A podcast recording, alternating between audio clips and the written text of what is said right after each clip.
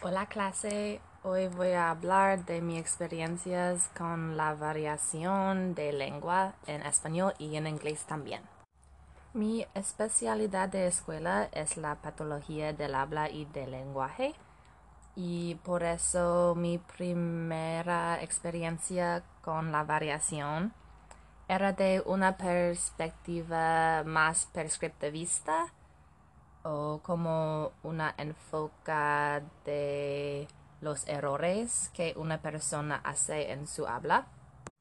Las procesas como elisión o aspiración ah, son maneras en que se puede describir los errores de un hablante, pero con una enfocada más en lingüística y más descriptivista, es una manera en que podemos describir las diferencias entre diferentes comunidades y su pronunciación y su vocabulario.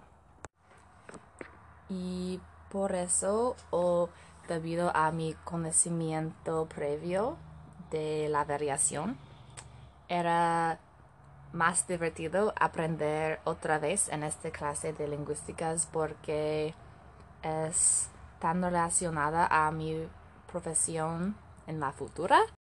Y también he aprendido que la variación no es solamente un error, es una gran parte de la diversidad de la lengua del mundo y es un parte importante del desarrollo de lengua y de lingüística. Y sí, gracias por escuchando. Hasta luego.